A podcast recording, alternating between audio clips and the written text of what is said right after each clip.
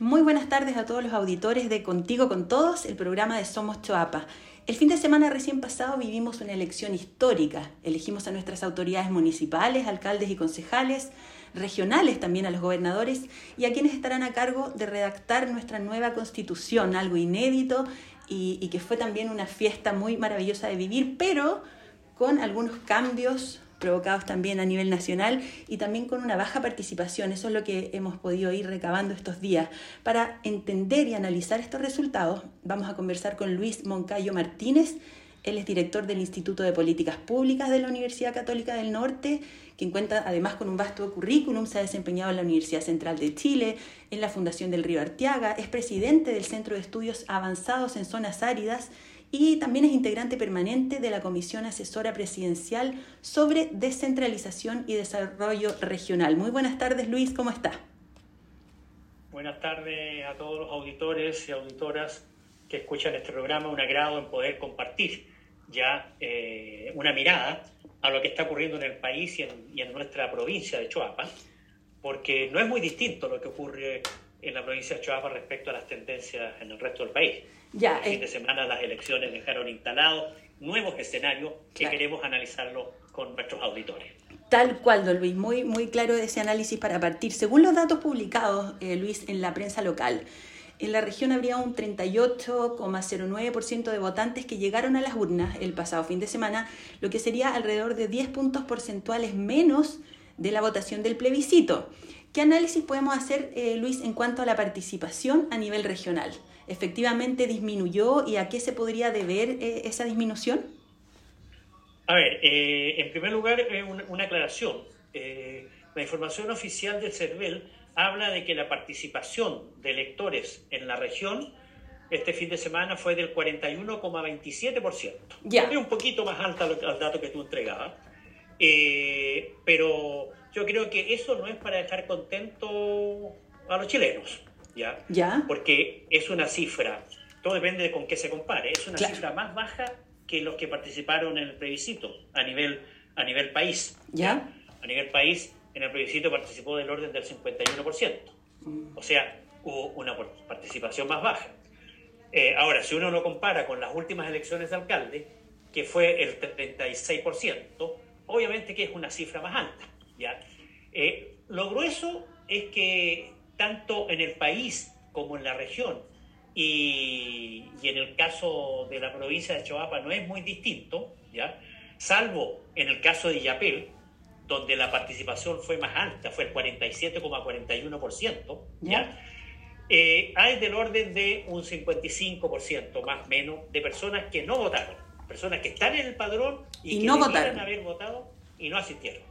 Ya, ¿por qué creemos que esas personas no votaron? Porque, por ejemplo, en la prensa hoy día decían la desmotivación, falta de información, eh, incluso se dice que, claro, que, por parte incluso del gobierno no se informó muy bien acerca de, de, este proceso. ¿Qué causas tendría esta baja? Que como usted dice, hay una excepción que es Illapel, que desde ya felicitamos, ¿cierto?, a todos los vecinos porque porque es muy bueno, ¿cierto?, que vayamos participando y que cada vez seamos más lo que, los que ejerzamos el derecho a voto. Pero ¿a qué se debería esta baja entonces participación a nivel nacional incluso? Bueno, este fenómeno es multicausal. Yo no podría decir con certeza cuáles son las causas, porque mientras no hayan estudios que recaben la opinión de los que no votaron para preguntarles por qué no fueron a, a las urnas a votar, mientras no tengamos datos duros, Todas son hipótesis, por lo tanto yo voy a compartir hipótesis con los auditores. La primera hipótesis que yo quisiera compartir tiene que ver con que el escenario de pandemia hay que tenerlo mm. presente. ¿Por qué razón? Porque las autoridades sanitarias, hace dos semanas atrás, eh, habían, habían pronosticado que el, que el acto electoral se iba a realizar en un escenario probable con un piso mínimo de 3.500 contagiados al día o un máximo de 4.500 contagiados al día. Eso no ocurrió. No, pues estábamos más eh, altos. Fueron sobre 6.000. Sí. Fueron sobre 6.000 el fin de semana. Por lo tanto, una hipótesis es que con los datos de la cantidad de contagiados diarios hubo una inhibición de una parte de los que no asistieron a votar. Ya. Segunda hipótesis, hipótesis 2. Como habían tantos candidatos, Oiga, sí, cantidad. Pues, es una buena noticia Pero parece que hay un punto de equilibrio, hay un tamaño óptimo, óptimo de cantidad de candidatos. Cuando es mucho, la gente dice, ¿y por quién voto? Me pierdo, claro. El trabajo de conocer las propuestas de cada uno de estos candidatos y viene un fenómeno de, de, de, ¿cómo se llama?, de angustia, de... Claro, de, confusión, de que uno dice me voy a perder. Confusión, mm. exacto. Porque a quién elijo y al final, ¿sabes qué más? No voy. No, con tantos candidatos no voy a votar. Ya. Esa, un segundo factor.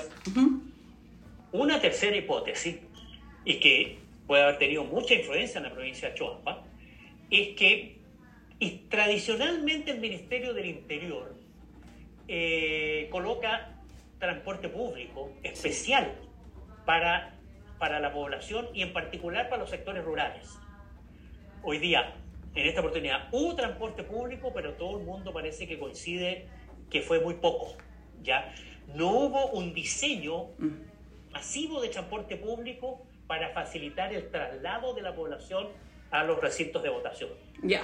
Ese podría ser un tercer factor.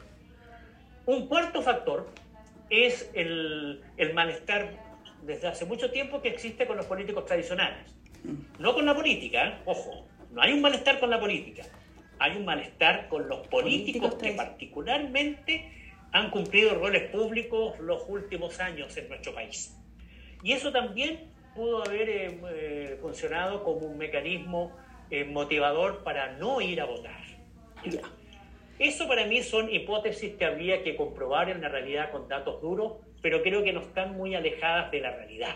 Claro. Entonces, desde ese punto de vista, creo que por ahí va la explicación a este fenómeno. Luis, este cuarto, este cuarto factor o cuarta hipótesis que usted menciona, que es este malestar con los políticos tradicionales, claramente está vinculado también con los resultados que se dieron, donde surgieron nuevos liderazgos independientes. ¿Es efectivamente esto, por ejemplo, un voto de castigo, como lo han eh, también calificado algunos medios, a esa política tradicional? Por eso es que las personas van y eligen a nuevos líderes que surgen, incluso a algunos eh, comunitarios, eh, líderes que, que, no están, ¿cierto?, dentro como del escenario tradicional. ¿Puede haber algo de eso en este resultado? Y también quiero saber si fue sorprendente también para personas como usted, que son más expertos en el tema, porque uno como ciudadano común, por supuesto que el domingo se sorprendió con los resultados. Quiero saber también desde el punto de vista suyo. ¿Fue una sorpresa? Yo diría sí y no. ¿En qué sentido eh, no? Eh, yo creo que no hay un voto castigo. Ya. Lo que hay, una, un discernimiento mayor de los que fueron a votar para poder elegir una opción que sea consecuente con la visión crítica que la ciudadanía tiene respecto a los actores políticos con nombre y apellido que han tenido la tribuna pública los últimos años en nuestro país. Y que por lo tanto, cuando aparecen otras opciones, y particularmente muchas de independientes, ¿ya? evidentemente la gente prefirió votar por independientes.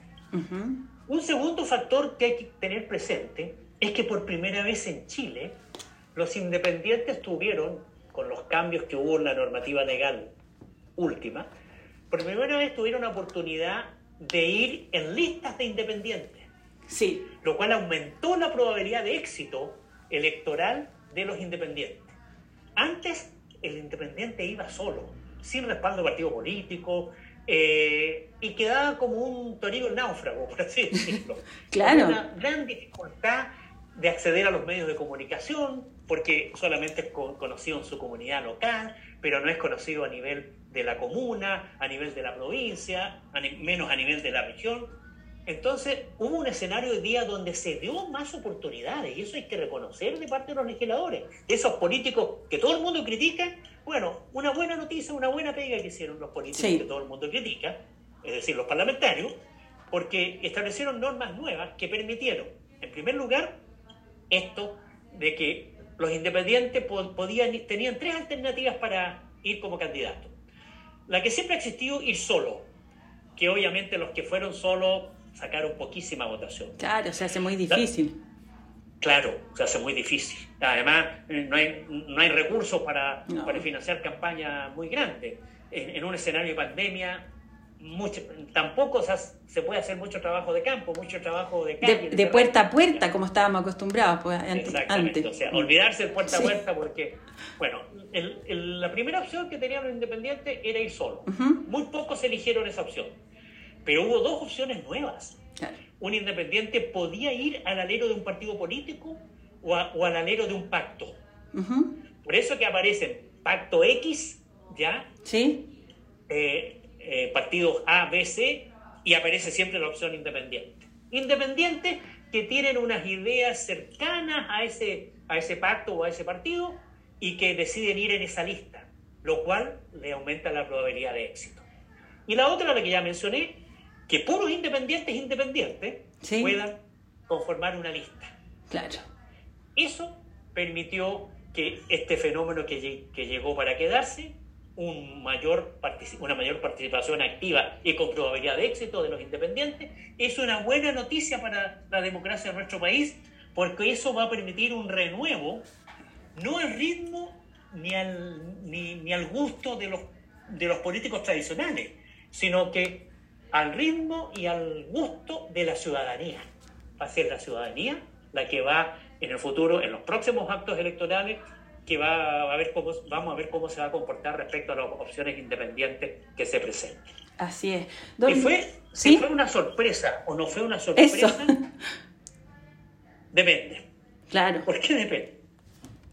Porque fue una sorpresa para todos aquellos que se guiaron por las encuestas.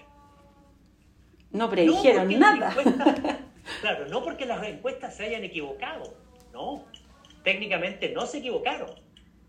La letra chica de esto es que el 90% de las encuestas que se han hecho en el último tiempo en escenario de pandemia son encuestas telefónicas que tienen un menos confiabilidad y validez y fueron encuestas que no preguntaron intención de voto, sino que preguntaron, eh, eh, ¿cómo se llama?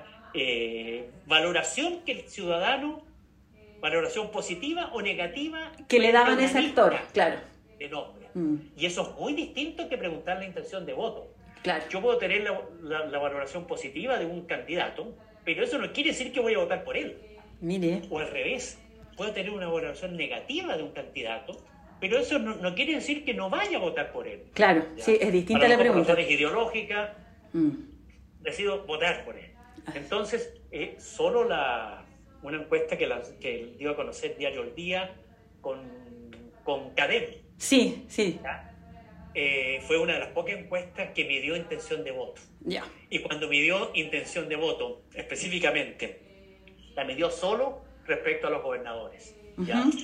Y no se equivocó mucho, excepto que a, a, la candidata que aparecía en la encuesta en tercer lugar terminó siendo la primera Sí. El, candidato que aparecía como en, primer lugar llegó en segundo lugar y el candidato que aparecía en segundo lugar llegó en tercer lugar. Ya. Fue una cierta aproximación. Entonces, eh, ¿fue sorpresa o no fue sorpresa?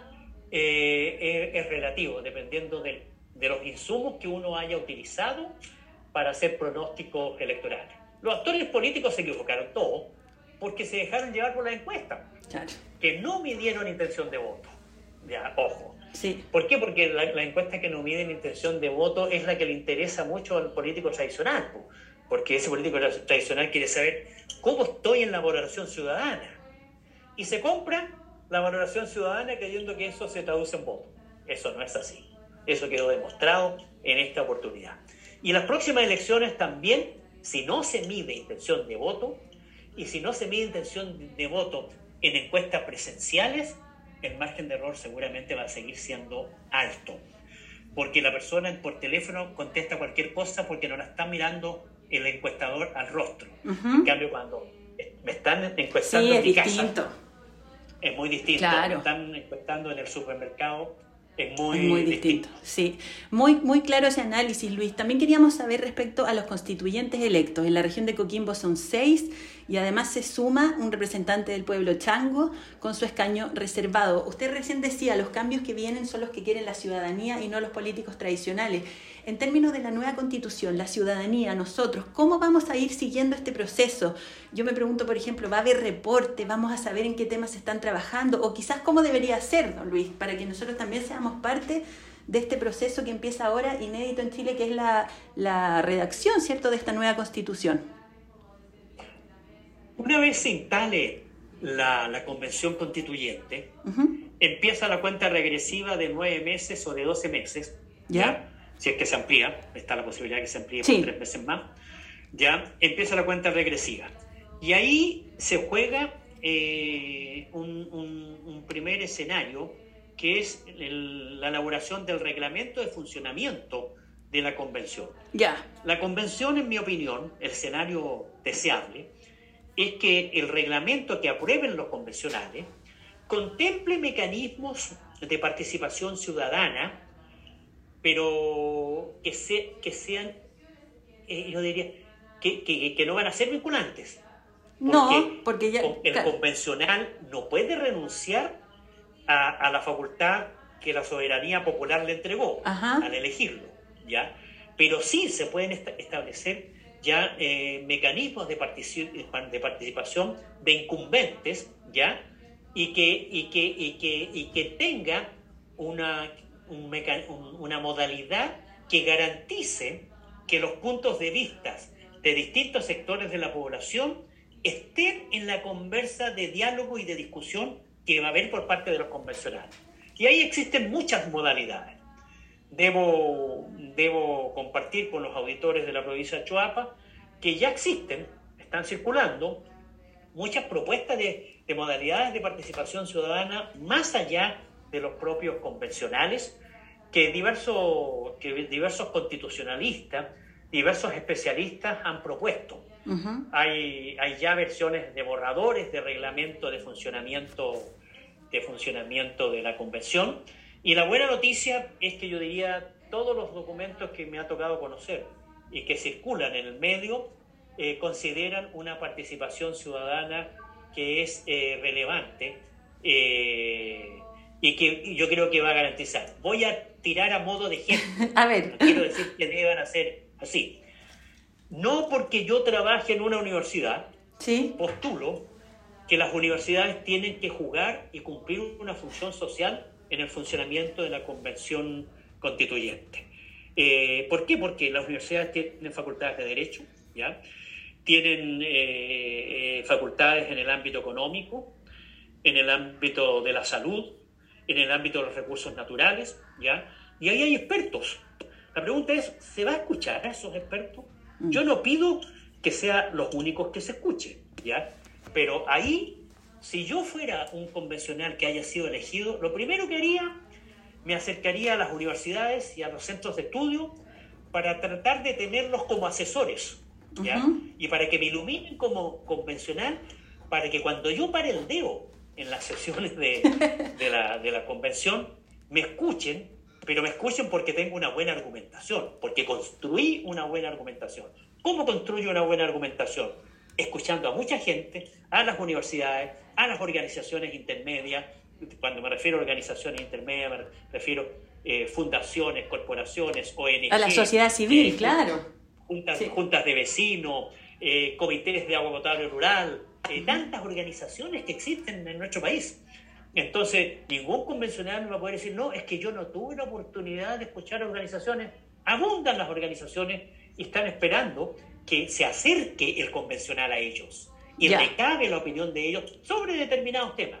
Qué importante eso, o sea, los constituyentes... Tiene que ordenar todo lo que le proponga. Muy, muy interesante esto último, eh, Luis, porque en el fondo los constituyentes, claro, van a tener esa misión, ya los elegimos, ya votamos por ellos, ahora nos tienen que representar y, como bien dice usted, escuchar esas múltiples voces que ya se están haciendo sentir y que, y que queremos participar, queremos incidir, queremos ser parte de esta nueva constitución. Don Luis, le agradezco mucho esta conversación muy interesante, muy aclaradora, también clarificadora respecto a lo que fue esta elección histórica del fin de semana pasado. Se viene un calendario eh, intenso, hay segundas vueltas de gobernadores, vamos a tener bastante que conversar durante el año, así que lo más probable es que lo volvamos a llamar desde acá, desde Contigo con Todos. Muchas gracias, don Luis, muy buenas tardes. Muchas gracias y que los auditores utilicen esta información para interiorizarse de cómo se está llevando a cabo este proceso. Eso. Muchas gracias. Que esté muy bien. Gracias. Buenas tardes.